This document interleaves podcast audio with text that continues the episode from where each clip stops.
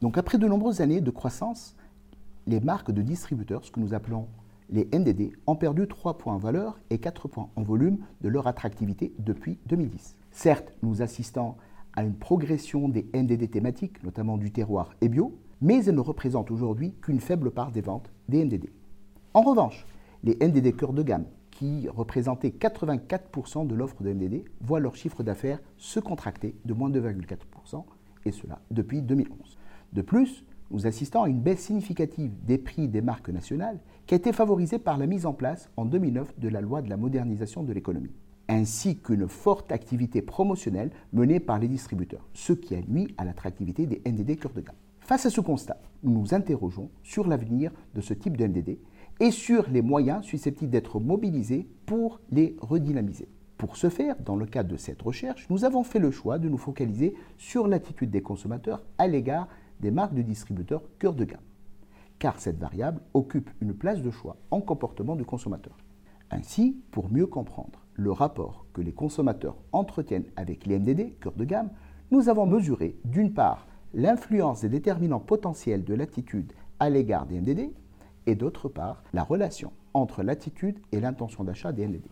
Après avoir mené une enquête auprès d'un échantillon de 480 personnes sur les lieux de vente, en mobilisant deux catégories de produits, en l'occurrence les jus de fruits et les produits cosmétiques, nous avons abouti aux résultats suivants. Si les deux premiers résultats ne sont pas surprenants, cela concerne dans un premier temps la sensibilité au prix. Celle-ci constitue le déterminant qui a le lien positif le plus fort avec l'attitude. En effet, plus le consommateur est sensible au prix, plus il aura une attitude positive à l'égard des MDD. La sensibilité à la marque a une influence, quant à elle, négative sur l'attitude à l'égard des NDD. Ainsi, le consommateur sensible à la marque nationale aura tendance à avoir une attitude négative à l'égard des NDD.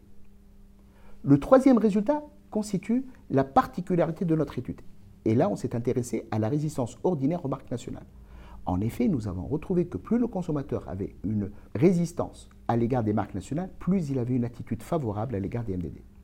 Nous avons aussi trouvé une relation positive entre la confiance dans l'enseigne et l'attitude à l'égard des MDD. Enfin, nous avons validé la relation entre l'attitude à l'égard de l'NDD et la fidélité comportementale. Ces résultats nous ont permis de contribuer un tant soit peu à la littérature. Les premiers résultats corroborent le fait que l'attrait pour la NDD cœur de gamme repose toujours sur des considérations économiques, mais également sur une posture de fidélité oppositionnelle aux marques de fabricants ou bien aux marques nationales.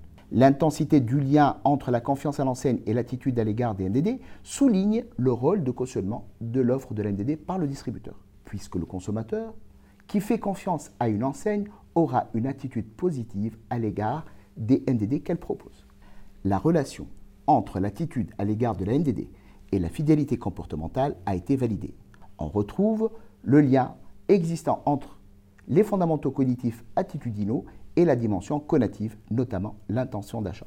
Ces résultats ne sont pas dénués d'impact sur la portée managériale. Ainsi, nous préconisons au NDD de rester au même niveau de rapport qualité-prix, bien que le différentiel de prix avec les marques nationales s'amenuise.